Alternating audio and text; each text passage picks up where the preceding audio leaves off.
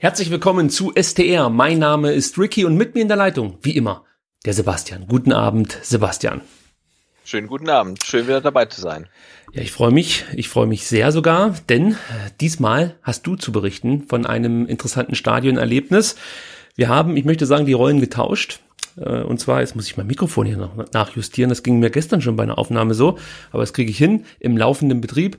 So, jetzt aber wieder zurück zur eigentlichen Sendung. Bei uns läuft es fast so gut wie beim VfB Stuttgart. ja, auch da lief der Start nicht allzu erfolgreich. Ja, ich habe es gerade eben schon angedeutet. Du warst gestern im Stadion gegen unseren, ich möchte sagen, Erzrivalen in der Bundesliga. ich mache ich schon absichtlich. Unseren Derby-Gegner. So, jetzt hasst ihr mich alle. Den SC Freiburg. Wie war es denn für dich? Kalt. Es war kalt. Ähm, ich hatte ja wirklich ähm, mir überlegt, also wie viel Lagen ich anziehe und dachte, ja, das ähm, Wettervorhersage klingt jetzt nicht so verheerend, irgendwie so zwei, drei Grad, aber es war, es war kalt. Es war wirklich kalt. Ähm, und ähm, ja, es war irgendwie äh, seltsam. Also ich saß ja ähm, auf unserem ähm, Dauerplatz, also wir haben ja in 47e haben wir eine Dauerkarte, ähm, wo wir sitzen oder die Karte halt weitergeben. Und ich bin halt hingekommen und dann sah der Platz irgendwie seltsam aus, irgendwie so ah, rote Flecken drauf. Und ich dachte dann ist das irgendwie Regen oder Wasser? Und da habe ich äh, zum Glück ein Tempo dabei gehabt und habe halt drüber gewischt und habe gesehen, wie der ist irgendwie völlig zugesifft oh. und es war irgendwie, ich weiß nicht, Glühwein oder so, also es war e extrem eklig ähm, und das war eigentlich schon das äh, schlechte Omen, ähm, wa was uns so das ganze Spiel dann begleitet hat.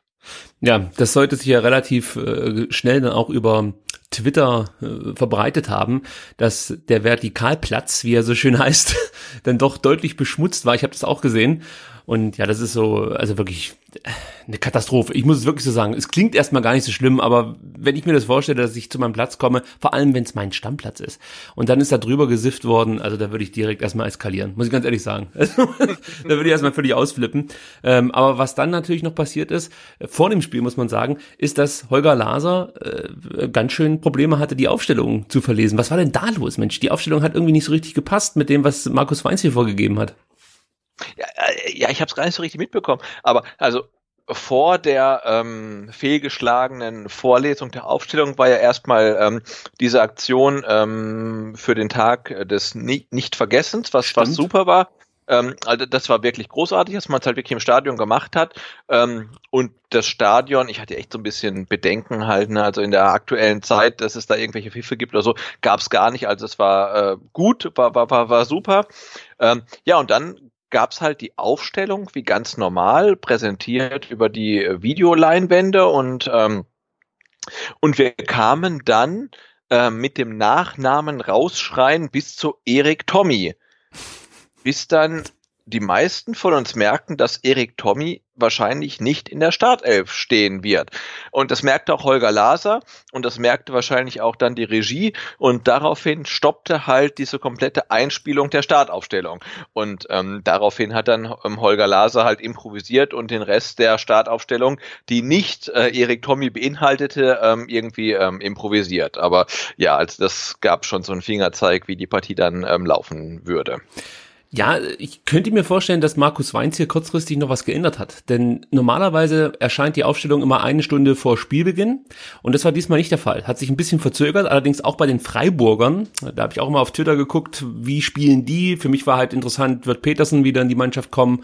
Ist der wieder bei 100 Prozent? Und äh, ja, Petersen hat ja letztes Mal in Freiburg, glaube ich, dieses supergeile Tor geschossen. Das war letztes Spiel gegen Oh ja, das Traumtor, ja, ja, ja, genau, klar. Richtig, ja. ja. Deswegen äh, habe ich so ein bisschen darauf gehofft, dass er nicht spielt. Äh, Sei es drum.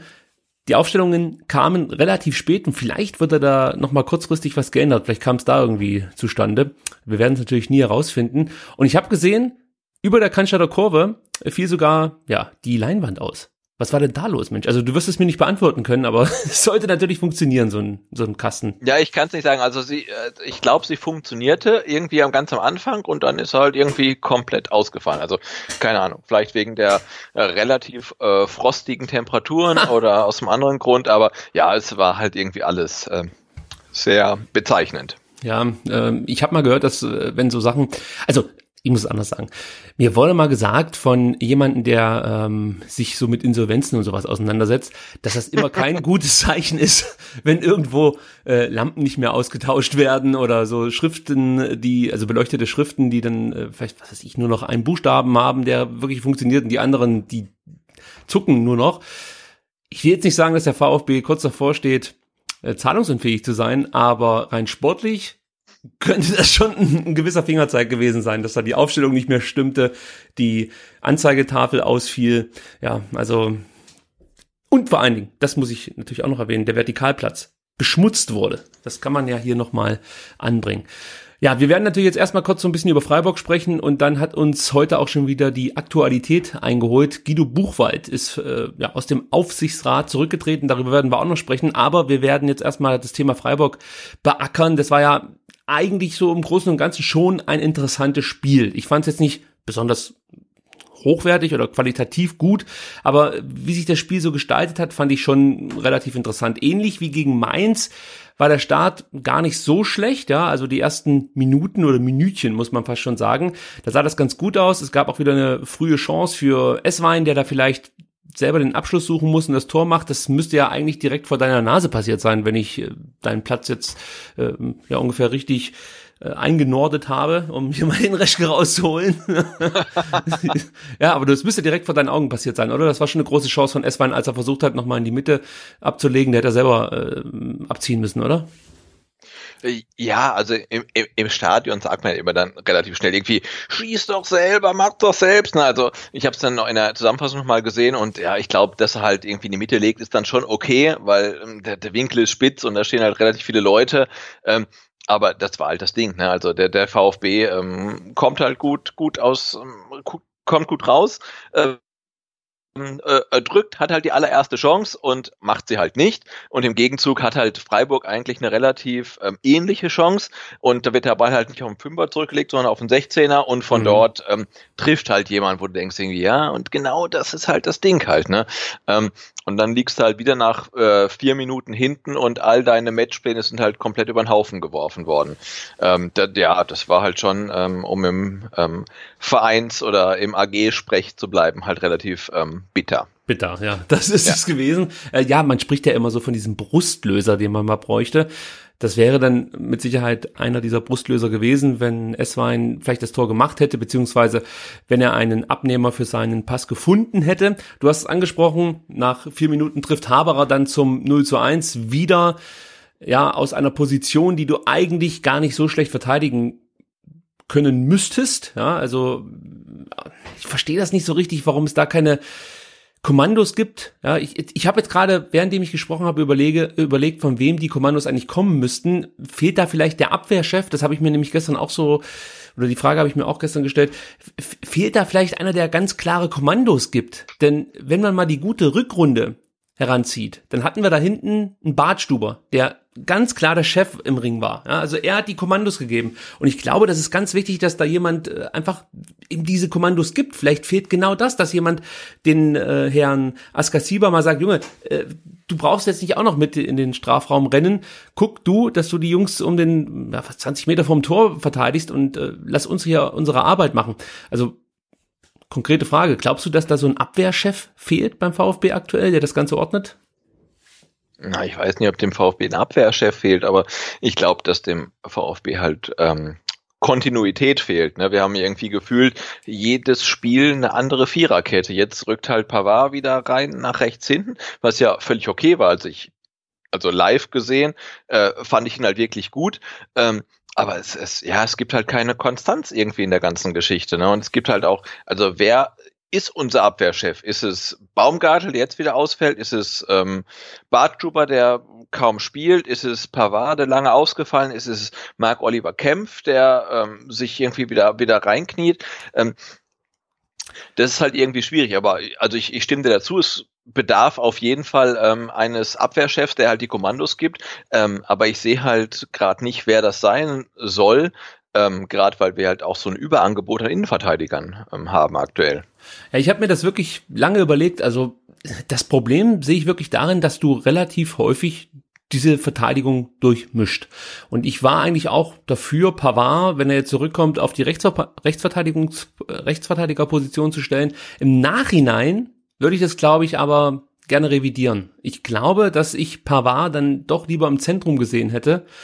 Nicht, weil er es besonders schlecht gemacht hat oder so. Ich war auch der Meinung, dass er das ganz ordentlich gemacht hat als Rechtsverteidiger. Alles andere würde mich auch wundern. Ich meine, der ist immerhin Weltmeister geworden äh, auf dieser Position. Also äh, da sollte er schon eine gewisse Qualität mitbringen und die sollte dann auch größer sein als das, was ein Andreas Beck äh, auf den Platz bringt oder andere. Aber trotzdem fehlt mir so die Konstante, wie gesagt, der konkrete Chef in der Abwehr. Und ja, wir haben jetzt das Pech gehabt, dass ein Baumgartel ausfällt. Wir haben das Pech gehabt, dass Pavard lange ausgefallen ist. Kempf ist neu, ist zunächst ausgefallen. Kabak, den braucht man eigentlich gar nicht mit reinnehmen in die Verlosung. Der stopft letzten Endes gerade auch so ein Stück weit Löcher und wurde nochmal dafür belohnt, dass er in München ein sehr gutes Spiel gemacht hat.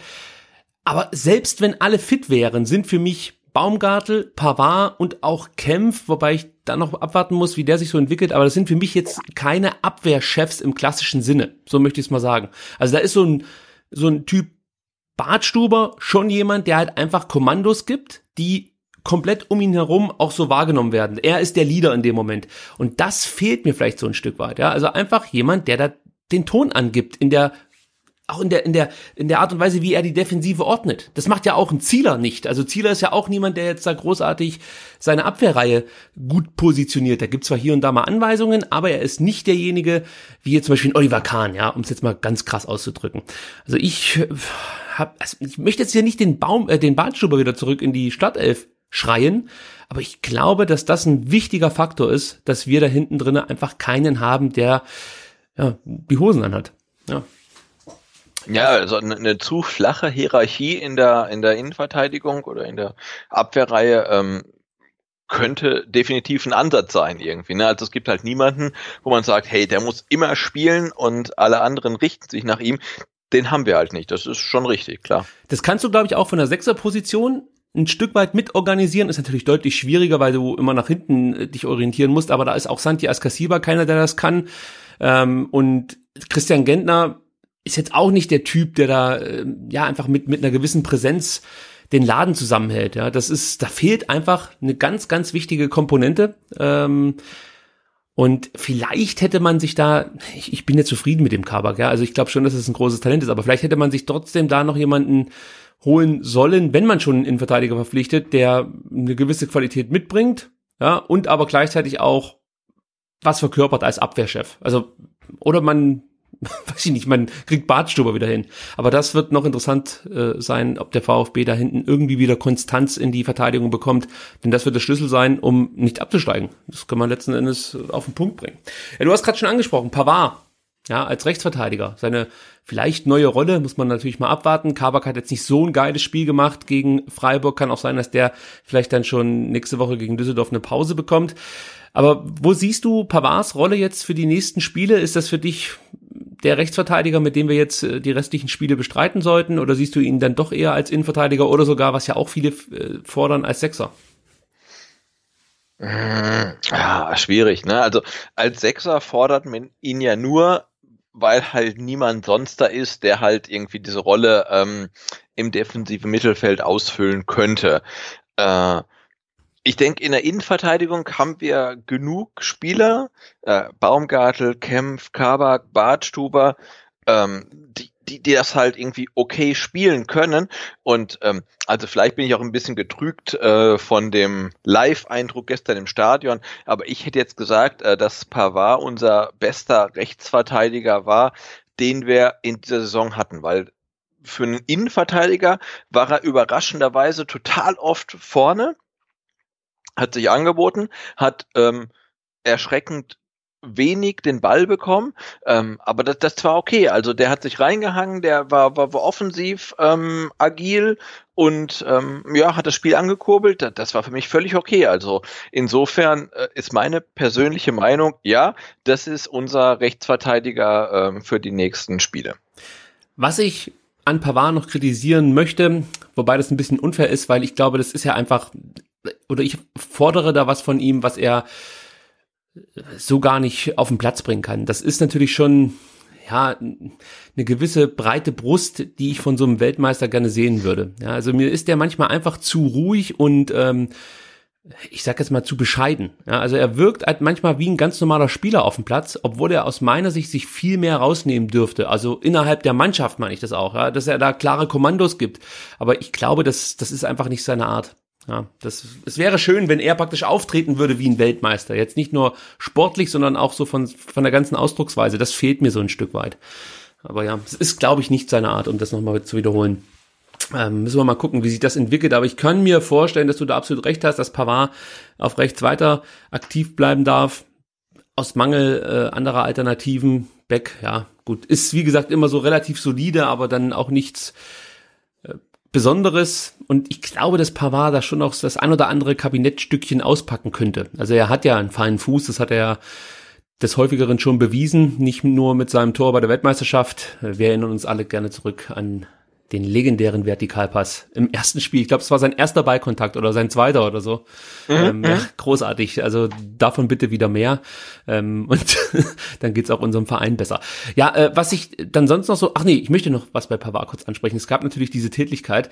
Ich weiß nicht, hast du es sehen können von deinem Platz aus oder du hast wahrscheinlich dann im Fernsehen. Ja, das war direkt, das war, das war ähm, wirklich, also weiß ich nicht, 20, 30 Meter ähm, direkt vor meiner Nase und ich habe zu meinem Nebensitzer gesagt, äh, Videobeweis, rote Karte Pavard, elf Meter. Und ich habe es dann zu Hause gesehen in der Zusammenfassung und ich muss sagen, äh, Videobeweis, rote Karte Pavard, elf Meter. Das ist halt ein klarer Elfmeter und er, er, er tritt ihn und dann schubst er ihn. Ähm, und äh, gut, Dennis Eitekin hatte nicht seinen besten Tag, ähm, ähm, aber das ist halt eine klare rote Karte, muss man ja wirklich so sagen. Also warum tritt er ihn da? Ähm, und was ich mich gefragt habe, warum ist Benjamin Pavard so frustriert in der Szene. Ne? Also, weil das ist ja ein pures, äh, eine pure Frustaktion ähm, und es steht 0 zu 1, okay, das ist Kacke, aber es ist halt nur ein Tor. Aber warum ist er halt so dermaßen frustriert? Er macht sein erstes Spiel nach der Verletzungspause, okay, es steht, wie gesagt, 0 zu 1, ähm, aber es ist noch alles drin. Und dann tritt er ihn wirklich dumm im einen 16er um und muss ja irgendwie wissen, hey, das ist eigentlich rot und Elfmeter. Und er macht es halt trotzdem. Und das hat mich dann ähm, schon ein bisschen schockiert. Ich habe ja gerade eben gesagt, Pavard ist auch nicht so der richtige Abwehrchef, ja, einfach weil er diesen Charakterzug nicht hat, den man da vielleicht braucht, um Chef zu sein. Aber kannst du dir vorstellen, dass er selber sich schon klar als Innenverteidiger sieht und das für ihn eine gewisse Degradierung war, dass Weins hier ihn auf rechts stellt? Dass er deswegen vielleicht auch schon so ein bisschen angefressen war? Boah, nee, also nee, gar nicht, weil ich meine, er ist als Rechtsverteidiger jetzt Weltmeister geworden und ich kann mir das echt nicht vorstellen, dass er da irgendwie äh, Bad Feelings hat, weil er irgendwie auf rechts verteidigen muss. Also ich glaube, das ist ihm, ist ihm, ist ihm grad wurscht. Und wie gesagt, umso weniger verstehe ich die Aktion von ihm, weil die war halt einfach äh, gnadenlos dämlich, ne? Ja. muss man so sagen. Ja, absolut. Mir ist da auch aufgefallen, als Insua das 1-1 geschossen hat, ist Pavard relativ emotionslos zurückgelaufen ich fordere natürlich jetzt nicht von jedem Spieler, dass er total durch die Decke geht, weil irgendein anderer Maß 1-1 geschossen hat, aber ja, ist mir aufgefallen, so im kurzen Bildausschnitt, dass Pavard jetzt da nicht völlig ausgetickt ist, äh, im Gegensatz zu den anderen Mitspielern, die sich ja dann doch schon sehr gefreut haben über diesen Ausgleich. Wolltest du gerade was sagen? Also hätte er im Stadion doch so ein bisschen Fokus auf ihn. Ähm, und ähm, also ich möchte ihm jetzt wirklich keinen mangelnden Einsatz ähm, irgendwie vorwerfen, weil der hat sich echt komplett reingehauen und ähm, als diese eine Szene mal ausgeklammert, wo er irgendwie die Nerven verloren hat, warum auch immer, war er echt immer immer da und und, und hat sich reingehauen. Also ähm, und das gilt auch für die ganze Mannschaft. Also ähm, den Einsatzwillen ähm, darf und kann man da wirklich äh, niemanden absprechen. Da gebe ich dir absolut recht. Abschließend vielleicht noch zu der Pavard-Geschichte. Äh, Aitikin hat ihm auch, glaube ich, deutlich zu verstehen gegeben, es hat jetzt wirklich nicht mehr viel gefehlt, um hier die rote zu kassieren. Er hat so eine Geste gemacht, so äh, die zwei Finger ziemlich eng zusammengehalten. Und da sah es für mich schon so aus, dass Aitikin ihm hier klar macht, Junge, du profitierst vielleicht auch von deinem guten Ruf, weil Pavard ist halt einfach nicht als äh, ja, Querulant bekannt. Und deswegen gebe ich dir hier nochmal gelb kann mir auch vorstellen, dass Aitikin die Aktion mit den Beinen, also als Pavard, ähm, wer war denn das? Ähm, wie hieß der nochmal, der Spieler von Freiburg? Äh, äh, Schlotterbeck. Schlotterbeck, genau. Ich, ich habe es mir nämlich so gemerkt, es gab so einen lustigen Tweet, äh, jetzt hat der VfB und Freiburg einen Schlotterbeck auf dem ja, Platz. Genau, genau. der war weil, gut. weil unser Beck draußen saß, ja, genau. Und es war echt scheiß kalt, also muss man, muss man so sagen, ja. ja, das war ein guter Tweet. Ähm, ja, vielleicht hat er, wie gesagt, davon so ein bisschen profitiert. So, du hast es angesprochen. Der Einsatz war eigentlich in Ordnung, würde ich auch so sehen. Also, da würde ich jetzt auch niemanden kritisieren wollen. Was halt wieder sich eigentlich komplett durch die Saison zieht, ist diese Ideenlosigkeit. Das ist das, wo man sich letzten Endes dann auch fragen muss, woher kommt das? Wieso gibt es keinen Plan? Wieso erkennt man kein, keine klaren Strukturen auf dem Platz, keine ja, äh, Automatismen, die man jetzt ja schon dann auch mal erwarten dürfte nach einer relativ langen Zeit unter Weinziel, auch mit dem Trainingslager und so. Das ist ja insgesamt also erschreckend aus meiner Sicht, oder? Äh, ja, ich, ich, ich muss gestehen, also das ist halt kom komplett ähm, subjektiv, aber ich war gestern im Stadion echt entsetzt und ich war nicht der Einzige, weil um mich rum wurde auch gepfiffen, also nicht nur in einer, in der Kurve, sondern auch auf der ähm, Gegenraden, also im wie sagt man schon, im Ballvortrag äh, war der VfB halt komplett ideenlos. Ne? Also das, der, der, der Klassiker war, ähm, Zieler weiß nicht, wohin er abwerfen soll, mach, äh, wirft dann kurz zu Kempf, der schleppt den Ball nach vorne und weiß halt nicht, wohin er spielen soll. Und dann spielt er halt irgendwie quer oder zurück. Ich habe heute gesehen, irgendwie Statistik, ähm, äh, Passgenauigkeit, kämpft 93 Prozent, glaube ich. Ja, aber er hat halt immer nur quer oder zurück gespielt. Natürlich hat er irgendwie 93 Prozent.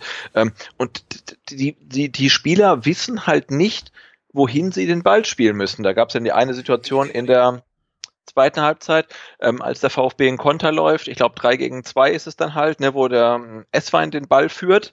Ähm, er schließt dann halt selber ab.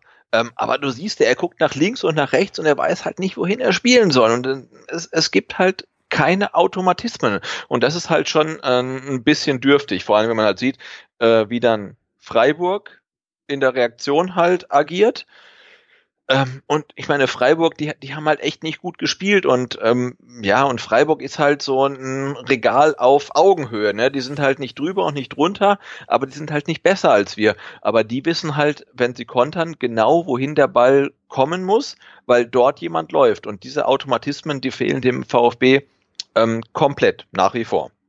Ja, den Konter, den du angesprochen hast, den habe ich mir auch notiert.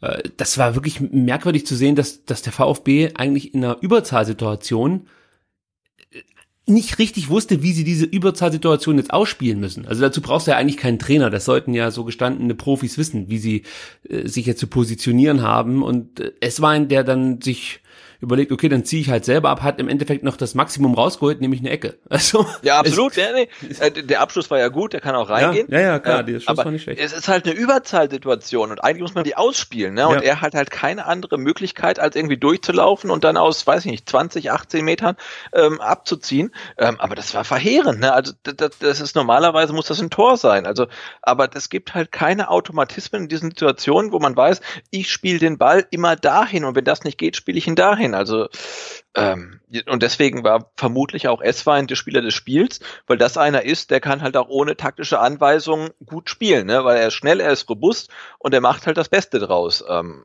ja, aber es war äh, schwierig, das irgendwie anzugucken. Ja, Esswein hat mir auch ganz gut gefallen. Es sind natürlich jetzt erst drei Spiele, aber bislang würde ich sagen, hat er oder ist er eine Verstärkung für den VfB.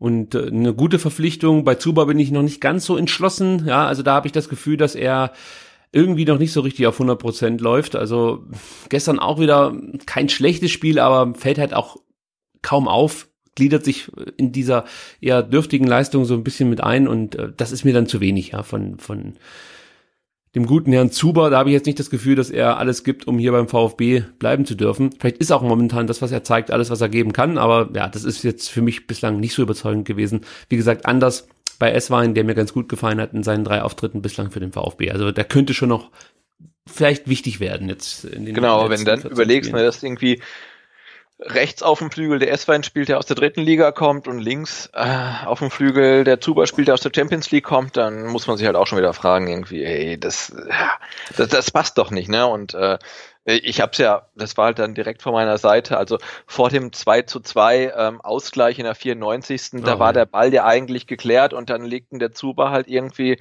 zurück und zu kurz und dann wird es halt erstmal wieder gefährlich, ne, wo ich denke, ey, dann, dann kicken doch raus. Also, also deswegen für alles so, so, so maximal frustrierend wieder. Ähm, ja, und das, äh, aber das ist halt irgendwie so das Gesamtbild, ne? Es, es, es passt halt gerade irgendwie alles nicht zusammen. Ja, da hat sich Zuber nicht besonders clever angestellt. Äh, ja, zu S-Wein nochmal, weil du es gesagt hast, er kommt aus der dritten Liga äh, oder sogar aus der Regionalliga, wenn, wenn ich äh, Oder vierte sogar, ja, ja, ja. vierte Liga.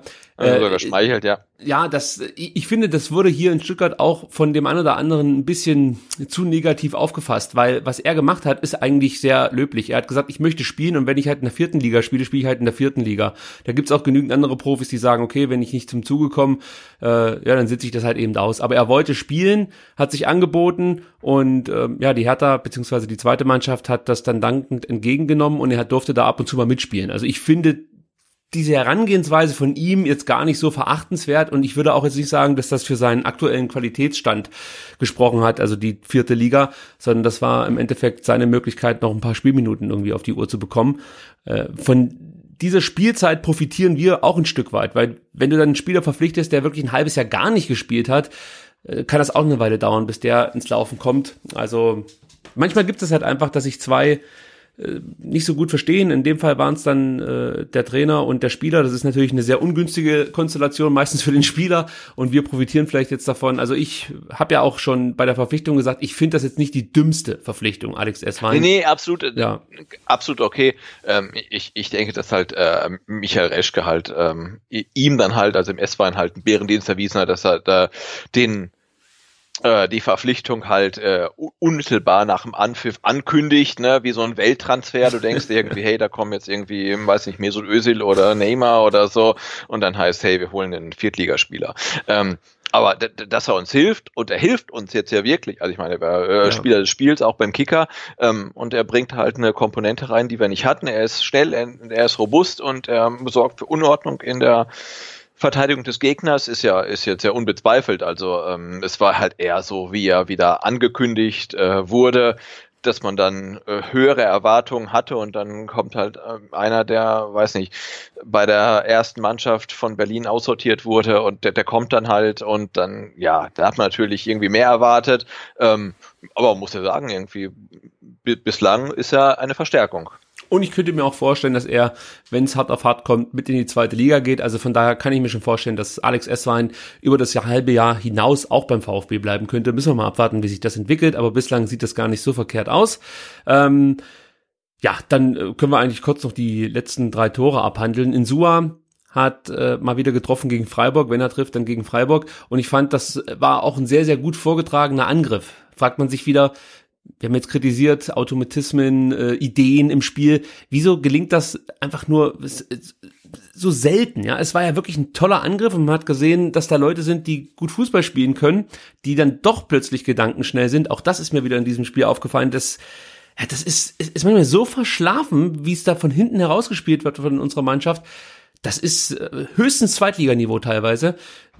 Keine Ahnung, wo das herkommt, weil das sind alles prinzipiell hervorragende Kicker, aber trotzdem schleicht sich das immer wieder in die Mannschaft ein. Aber in dieser 75. Minute haben wir einen tollen Angriff gesehen. Insua trifft 1-1. Ich denke mal, mit dem Ergebnis hätten wir eigentlich leben können, weil bis dahin war für mich Freiburg die bessere Mannschaft, hat den VfB ins Spiel zurückkommen lassen. Ich glaube, die hätten den Sack vorher zumachen können, aber ich war ganz zufrieden mit dem 1-1. Ich weiß nicht, wie es dir ging. War dir klar, jetzt müssen wir auch noch aufs Zweite gehen oder warst du eigentlich zufrieden mit dem Unentschieden? Nee, absolut. Ähm, weil ich glaube, Freiburg hatte ja nach, oh, wie viel waren es? Neun Sekunden in der zweiten Halbzeit da ja, die stimmt, Riesenchance. Ja. Wo du echt denkst, hey, das kann doch nicht sein. Ne? Ich meine, ihr lasst euch irgendwie ähm, in der ersten Halbzeit irgendwie so, so, so verarschen, dann gleich, gleich nochmal. Ähm, kann ja nicht sein. Also insofern war ich, wäre wär ich mit dem Punkt, oder am Ende war ich mit dem Punkt dann auch total zufrieden.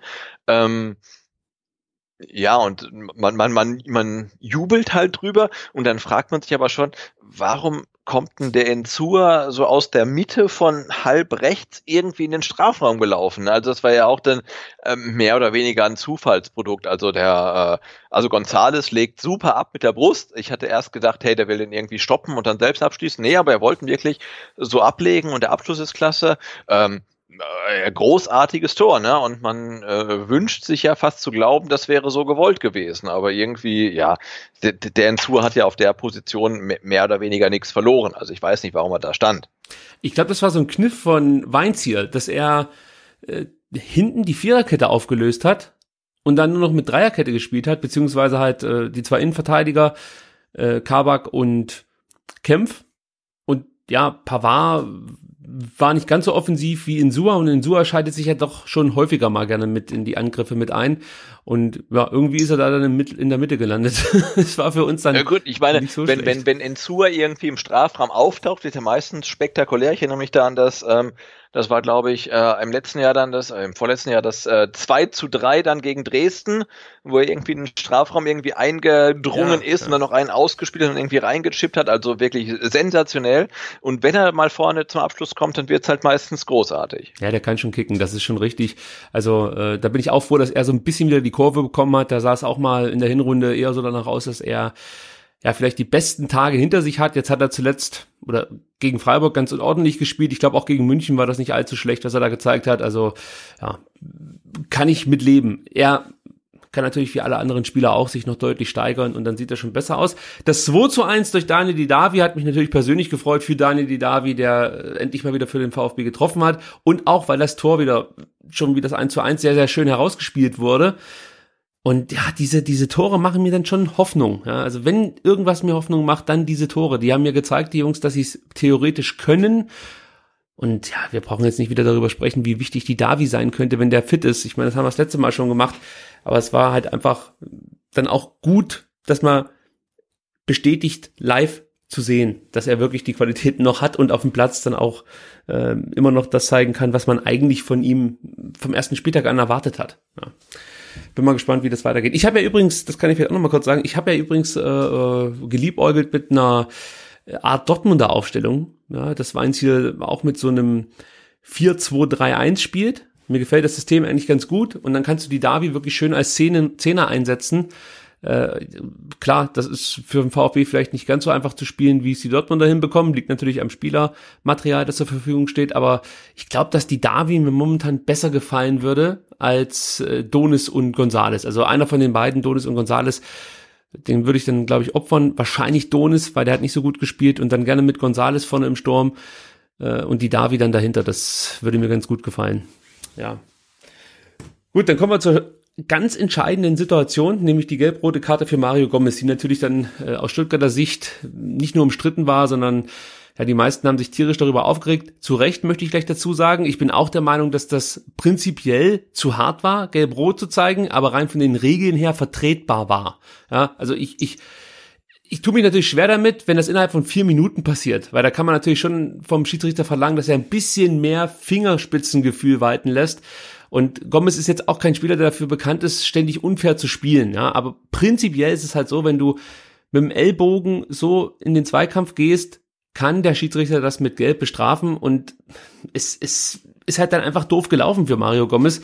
Er hat dann gelb-rot bekommen. Ich weiß nicht, wie es du so gesehen hast, aber ich denke mal, dir wird es ähnlich gegangen sein wie den meisten. Hast dir verwundert die Augen gerieben. Äh, ja, das ist eine schöne Umschreibung. Also in, in Wirklichkeit habe ich natürlich ähm, äh, vom, vom, vom Platz aus den, den Schiedsrichter übelst beschimpft.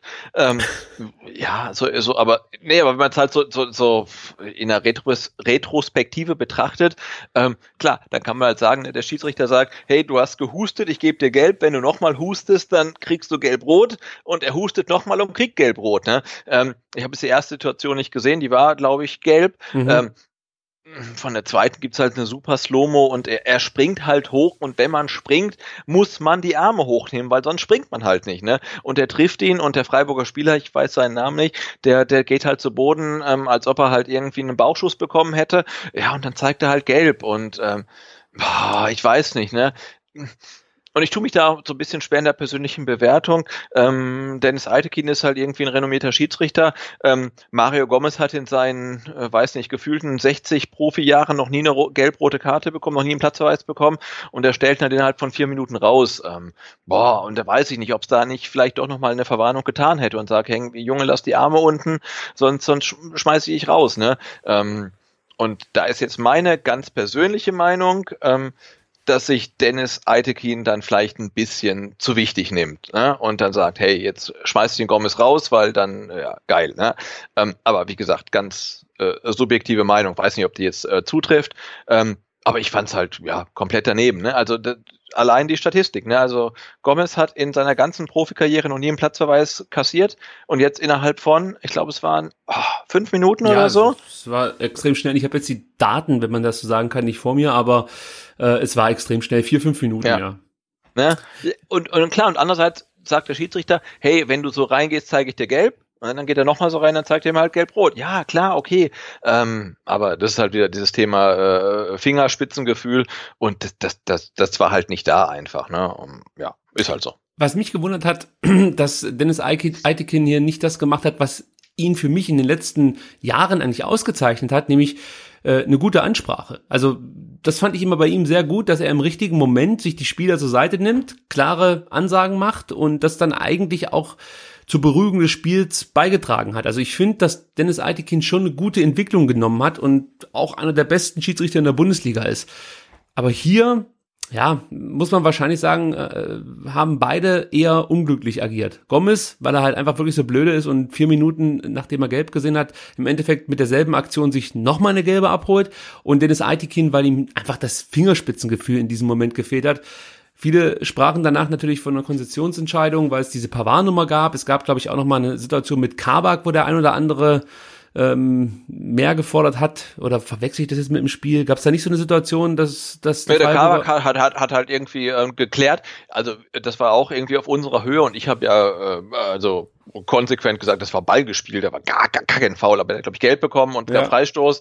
Ähm, aber für mich war das irgendwie ähm, genau, regulär geklärt. Aber wie gesagt, es war Stadionsicht. Ja, das, mir war da was im Hinterkopf, aber nicht so sehr, dass ich jetzt äh, wirklich sagen würde, äh, ja, da hätte es einen Platzverweis geben müssen oder dergleichen. Aber gut, vielleicht spielte das auch noch mit einer Rolle, sollte es natürlich nicht.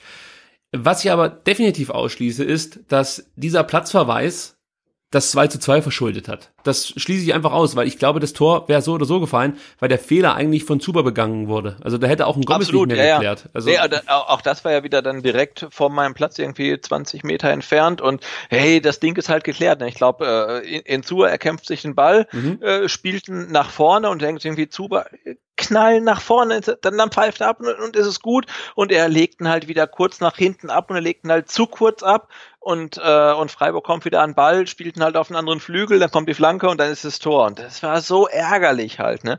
Also, wo man echt sagt, ey, es ist vier, 94 Minuten. Ähm, es ist sofort Schluss und dann fangt auch nicht an, klein, klein zu spielen. Nehmt den Ball und, und hauen nach vorne und er spielt ihn halt äh, zurück und er spielt ihn halt zu kurz zurück und dann ist der Ball weg. Ähm, also natürlich hat Dennis Eitekin null Schuld daran, dass das äh, 2 zu 2 gefallen ist, äh, gar keine Frage. Ähm, aber trotzdem hat er nicht gut gepfiffen. Ja, ja. Aber das war dann natürlich ähm, komplett eigenes Verschulden. Also auch dann die direkte Situation, die zum Tor führt, kann man, glaube ich, besser verteidigen als, als das, was da ähm, geschehen ist. Aber den Ursprung, da hast du recht, der ist, war halt auf der linken Seite, ähm, als der VfB den Ball hat. Ähm, ich glaube, in Zuber spielt nach vorne. Ähm, Zuber lässt ihn halt viel zu kurz prallen, anstatt ihn halt irgendwie sch zu schlagen und dann ist der Ball wieder weg. Ja, absolut. Also da bin ich ganz bei dir. Dennis Eitekin hat mit dem Gegentor letzten Endes nichts zu tun, aber ja, die anderen Szenen, die er so pfeifen musste, äh, da ist Steigerungspotenzial. Was ich ein bisschen schade finde, ist natürlich, dass Gomez jetzt für Düsseldorf ausfällt, äh, weil zweifelsohne, auch wenn er momentan nicht so besonders gut drauf ist, ist es ein wichtiger Spieler für uns, der dann auch mal ein Tor aus einer Situation macht, wo man eigentlich kein Tor erwartet. Und so eine Qualität fehlt uns. Punkt. Es reicht schon, wenn du ihn einwechseln kannst. Das äh, sorgt einfach schon dafür, dass die Innenverteidiger wissen, jetzt kommt Mario Gomez. Wir müssen besonders gut aufpassen, was Kopfbälle angeht, was, obwohl der jetzt natürlich auch nicht das mega Kopfballungeheuer ist, aber er hat die Größe, kann Bälle ablegen, hat auch immer diese merkwürdige Technik drauf, die immer ein bisschen ulkig aussieht, aber dann doch äh, erfolgsversprechend ist. Also ist schon schade, dass er jetzt ausfällt. Das kotzt mich wirklich an. Ein weiterer Kritikpunkt war die ähm, fünfminütige Nachspielzeit auch da bin ich bei fast jedem, der sagt, das ist zu lang. Ich glaube auch, dass vier Minuten angebracht gewesen wären, aber da muss ich hier auch wieder sagen, das Tor wäre dann auch gefallen bei einer vierminütigen Nachspielzeit. Also das sind für mich so Dinge, ich kann mich mit sowas nicht mehr auseinandersetzen, sage ich dir so, wie es ist. Ich, ich, ich ertrage das nicht mehr, nach jedem Spiel über so eine Scheiße zu diskutieren, wie Nachspielzeit, Schiedsrichterentscheidungen, Fitnesszustände oder anderen Quatsch. Was ich da gesehen habe, war 90 Minuten lang Kackfußball vom VfB. Und es gab zwei einigermaßen gute Situationen, die dann zum Tor geführt haben. Aber insgesamt hat der VfB eigentlich, wenn überhaupt, diesen einen Punkt verdient. Zu Hause gegen Freiburg. Und alles andere, was drumherum passiert ist, Schiedsrichterentscheidungen, äh, gelb-rote Karten, die natürlich auch Schiedsrichterentscheidungen sind, Nachspielzeiten, was weiß ich alles, das ist für mich alles eigentlich völlig egal. Weil das, was ich in den 88 Minuten, 88 Minuten zuvor gesehen habe, so schlecht war, dass ich hier nicht über einen Schiedsrichter diskutieren brauche, aus meiner Sicht. Die, die Spieler sollten kritisiert werden, nicht der Schiedsrichter. Ja, und da weiß ich halt auch, auch, auch gar nicht, ob man die Spieler äh, kritisieren muss oder dann, um das Fass mal aufzumachen, den Trainer.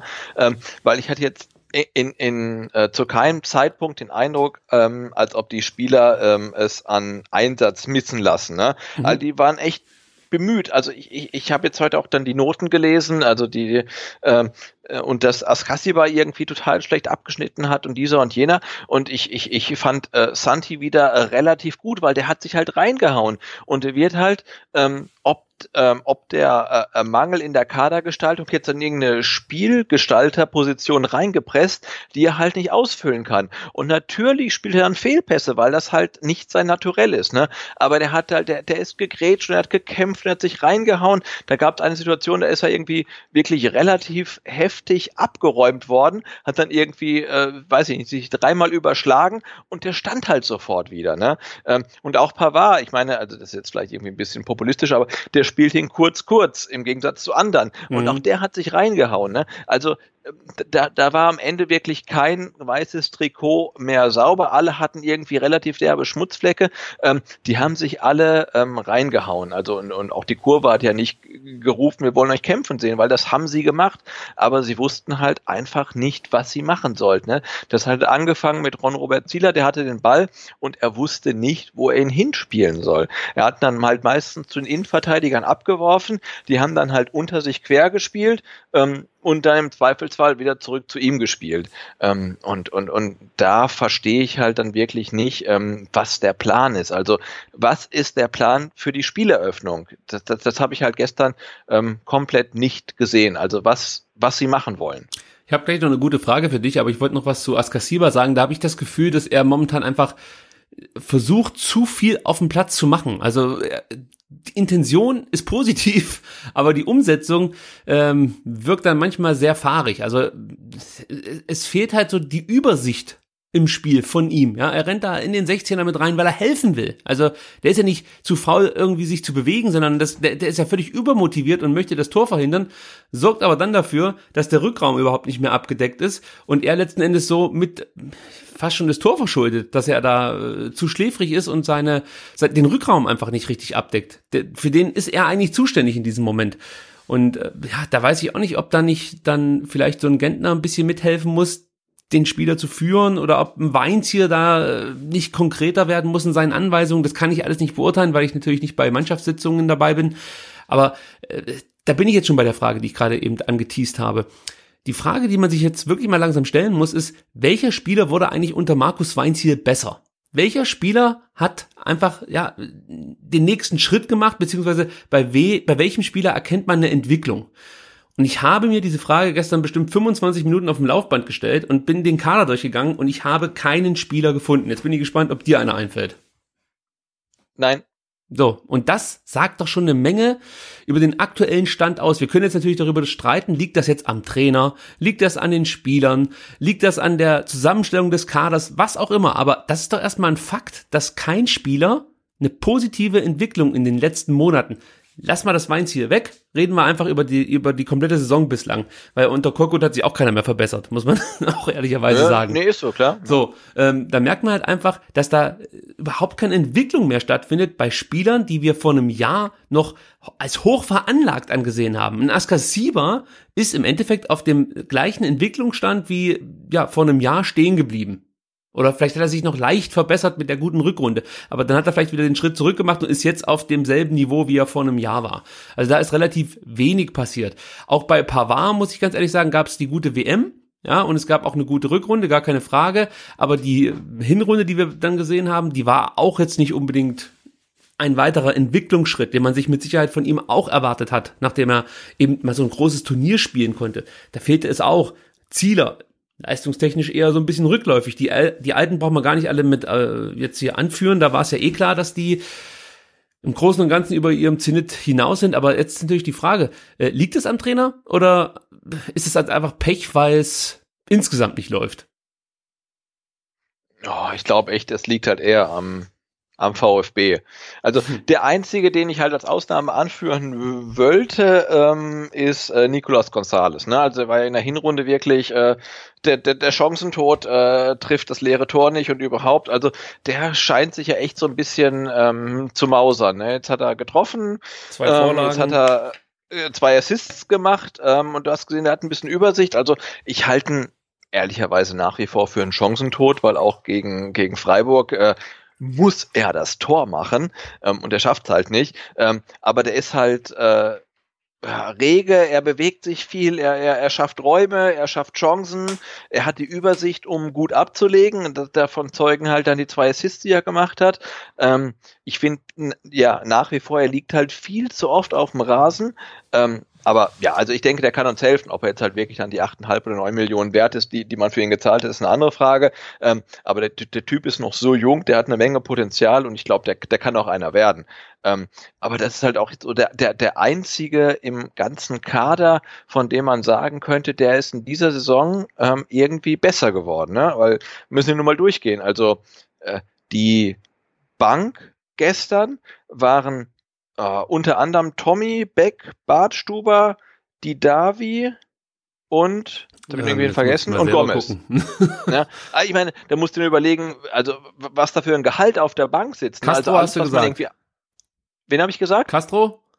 Äh, Castro auch noch, genau. Ja, kommt also auch mal alle, die man Millionen eingekauft dazu. hat als Verstärkung, saßen auf der Bank. Ähm, äh, Sosa und Maffeo, die äh, super duper Außenverteidiger-Talente, nicht mal im Kader. Ähm, ja, und das ist halt schon übel. Ne? Also es hat sich äh, außer eventuell Gonzales niemand ähm, verbessert und ähm, eigentlich haben sich alle irgendwie verschlechtert. Ja, und das scheint auch nicht viel besser zu werden in den nächsten Spielen. Wo wir gleich bei der Frage der Woche wären. Ich muss das Tempo ein bisschen anziehen, wir haben ja noch ein großes Thema hier. ähm, und zwar habe ich gefragt, wie viele Punkte, wie viele Punkte holt der VfB aus den verbleibenden 14 Partien? Ich habe zur Auswahl gegeben, weniger als 10, 10 bis 19 oder mehr als 20. Ihr merkt, 20 wäre keine Option gewesen. Das habe ich erst danach festgestellt, dass 20 ja theoretisch auch möglich wären. Aber wir wollen jetzt mal nicht so sein. Ich denke mal, jeder wusste, was ich meine. Und das Ergebnis, äh, ja, war dann eigentlich ich habe es so erwartet, aber ich bin dann trotzdem überrascht gewesen. 40 Prozent sagten weniger als 10, 55 Prozent waren der Meinung 10 bis 19 und 5% sind sogar der Meinung, mehr als 20. Sebastian, wo würdest du dich ungefähr eingliedern wollen? Ah, ich habe heute so eine schöne Hochrechnung gesehen und ah, ich weiß gar nicht mehr, wo die gelandet ist, aber ich glaube, ich würde mich auch eher ähm, in, der, in der Mitte sehen. Ich habe mir dann heute Morgen mal den Spaß erlaubt und ähm, die restlichen 14 Spiele nicht direkt getippt, aber getippt, wie viele Punkte der VfB da so holen wird. Und du kannst ja jetzt mal deinen Tipp mit mir abgeben. Also jetzt am Sonntag spielen wir gegen Düsseldorf. Ja, das ist natürlich auch wieder ein ganz, ganz wichtiges Spiel. Und ich glaube, dass es gar nicht so schlecht für uns ist, dass Düsseldorf am Mittwoch auf Schalke im DFB-Pokal spielen muss. Das ist, äh, glaube ich, gar nicht so verkehrt. Vielleicht wird das eine anstrengende Nummer für die Düsseldorfer und sie haben ja jetzt auch nicht so einen riesigen Kader und so einen vor allen Dingen breiten Kader, dass man das einfach mal so kompensieren kann, so eine englische Woche, die vielleicht anstrengend ist. Also da hoffe ich einfach mal, dass die ein bisschen müder sind als wir und ja, wir vielleicht dann davon so ein bisschen profitieren könnten. Da habe ich gesagt, da holen wir einen Punkt. Was sagst du? Ja, da holen wir, da, da, da holen wir drei, weil oh. sonst können wir den Laden eigentlich auch dicht machen. Okay, das ist eine schöne Argumentation. äh, dann kommt ähm, Raba Leipzig zu Hause. Null, Null habe ich auch gesagt. Bremen auswärts. Äh, einen, wow. optimistisch. Okay, obwohl, ja, ja, ich gebe dir jetzt im Nachhinein, also zuerst habe ich gesagt, nee, schließe ich an, aber im Nachhinein, jetzt gebe ich dir recht, denn Bremen, muss man ganz ehrlich sagen, ja, die haben auch irgendwie, das ist auch zwischen Himmel und Hölle. Ja, also gegen mhm. Nürnberg, das war richtig schlecht jetzt. Und zuvor hatten sie ja ein tolles Spiel gegen Frankfurt, war das, glaube ich. Also da weiß man auch nicht so richtig, was man bekommt. Aber Werder zu Hause ist äh, immer immer unangenehm. Also genau, in der Hinrunde haben wir irgendwie äh, super schlecht gespielt und drei Punkte geholt. Deswegen denke ich, dass mit einer mittelmäßigen Leistung auch ein Punkt drin ist. So, jetzt Hannover. Drei Punkte, oder? Ja, sehe ich ja, sonst, ja, wie gesagt, sonst äh, kannst du kannst du äh, den den den äh, Club abmelden. Ja. Absolut. In Dortmund Bonusspiel. ja, ist ein klarer Nuller. Nuller habe ich auch gesagt. So dass äh, ich sag's absichtlich, nur um die Leute zu ärgern. Das Derby gegen Hoffenheim. habe ich gesagt, ein Unentschieden. Ja, ich wollte sagen, zu Hause kannst du einen Punkt holen, ja. Ja, muss auch drin sein. Also ja, ist, ja. wir stehen dann wirklich, wie man so schön sagt, mit dem Rücken zur Wand in Frankfurt das ist eigentlich, nee, nee null. null. Ja, sehe ich ja. auch so. Zu Hause gegen Nürnberg? Äh, müssen drei sein. Ja, sehe ich auch so. In Leverkusen? Äh, gut, äh, traditionell null Punkte. Ja, dann kommen wir schon äh, zum Auswärtsspiel gegen die Augsburger. Ja, das ist halt so, so ein, ah, da kann halt irgendwie von 0 bis 3 alles drin sein. Ich sag mal, ähm, es ist ein Punkt. Habe ich auch gesagt. Ein Punkt und Weintier bleibt. man muss ja. ja, immer, muss ja immer wieder zutippen. Oder wer weiß, vielleicht ist äh, zu diesem Zeitpunkt schon Gistol im Amt. Man weiß es nicht. Oh äh, also, jetzt, du lachst so, als ob das völlig abwegig wäre. Dann ich dachte ja Mirko Slomka, ja. Oh. Ja, obwohl eigentlich mittlerweile ist ja scheißegal. Das wechselt sich eher alle halb Jahre. Also du kannst eigentlich ja, ja. jeden hinsetzen. Ist völlig was. Lothar Matthäus, lasst alle mal mitmachen. Äh, dann äh, zu Hause gegen Gladbach. Boah, Gladbach ist Zweiter, ne? Also, mhm. ähm, ich sag mal ganz optimistisch, das ist ein Punkt. Wow, okay, das da habe ich nur ja, gesagt. Ja, das ist halt irgendwie völlig überzogen, aber ich sag halt mal einen Punkt. In Berlin. Ähm, da würde ich dann eher null sagen. Ja, sehe ich genauso. Äh, zu Hause gegen Wolfsburg? Ähm, drei. Okay, da habe ich einen gesagt, weil ich rechne damit, dass Ginzek sich definitiv ja, noch mal rächen möchte. Ja, ja, ja, klar. Und dann auf Schalke, letztes Spiel. Äh, null. Null. So, dann komme ich bei dir auf 4, 7, 8, 11, 12, 13, ja, 16 Punkte. Wow. Du sagst so euphorisch, wow, ja. aber jetzt schauen wir mal. Äh, 16 Was Punkte. 30. 30? 31. Das, also es reicht auf jeden Fall für Platz 16, glaube ich. aber ich glaube, viel mehr wird's nicht mehr. Also ich, ich bin äußerst ja, aber skeptisch. das ist ja das Ding, ne? man, man, man, man, man, muss ja kein, äh, weiß nicht, kein, kein schwieriges Umfeld sein, aber wenn man den Tabellenrechner mal anschmeißt und sieht, wie viele Spiele noch da sind und wie viele Punkte zu holen sind, dann sieht man ja relativ deutlich äh, äh, Relegationsplatz und vielleicht irgendwie noch Platz 15 ist das höchste der Gefühle, aber mehr wird halt nicht drin sein. Ne? Das hat man sich halt äh, in, in die Situation hat man sich mittlerweile gebracht. Also wir müssen jetzt auf jeden Fall diesen Relegationsplatz sichern, auch wenn das dumm klingt, aber es ist halt so. Äh, Augsburg ist, denke ich mal, möglich, da noch ranzukommen, vor allem ja. wenn man in Augsburg gewinnt. Sind auch die einzigen, ne? Ja.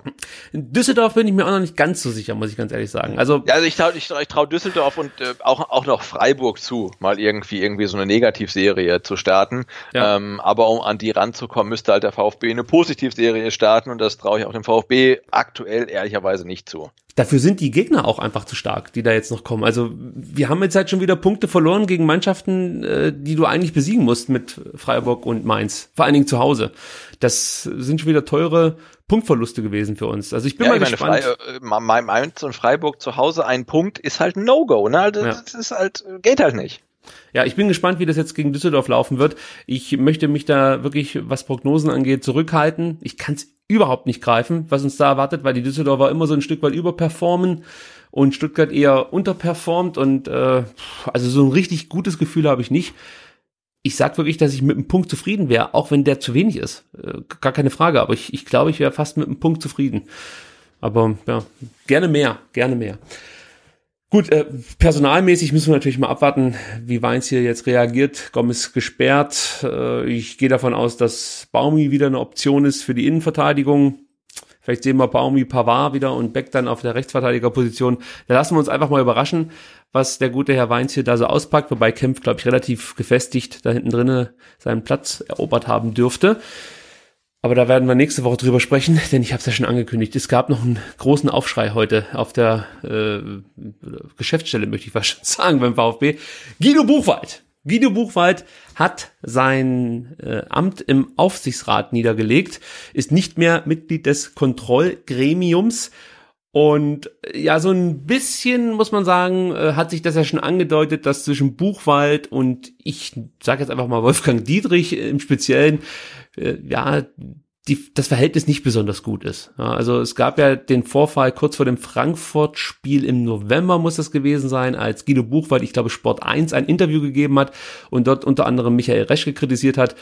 Äh, und ja, im Nachhinein wurde ihm dann vorgeworfen, dass das fahrlässig gewesen wäre, zu diesem Zeitpunkt vor so einem wichtigen Spiel äh, einfach solche, solche Äußerungen zu tätigen. Es gab dann im Dezember eine sehr merkwürdige oder ein sehr merkwürdiges Statement von Guido Buchwald, weil er sich praktisch mehr oder weniger dafür entschuldigt hat, was er da erzählt hat und hat nochmal bekräftigt, dass er hinter dem Verein steht, hinter dem Präsidenten der sportlichen Führung. Und ja, es, also wenn du mich fragst, du kannst ja gleich auch mal was dazu sagen, das war für mich halt so ein aufgesetztes Statement, das, das habe ich nicht abgenommen. Das habe ich niemanden abgenommen, der das da äh, in die Welt gesetzt hat. Vor allen Dingen nicht Guido Buchwald. Weil was er angesprochen hat im November, sind Punkte, die, die sich nicht einfach mal so wegwischen lassen. Er fühlt sich einfach nicht als wertgeschätztes mit Mitspracherecht ausgestattetes Mitglied im Aufsichtsrat, weil alle Entscheidungen, so hat er es damals durch die Blume weitergegeben, mehr oder weniger nicht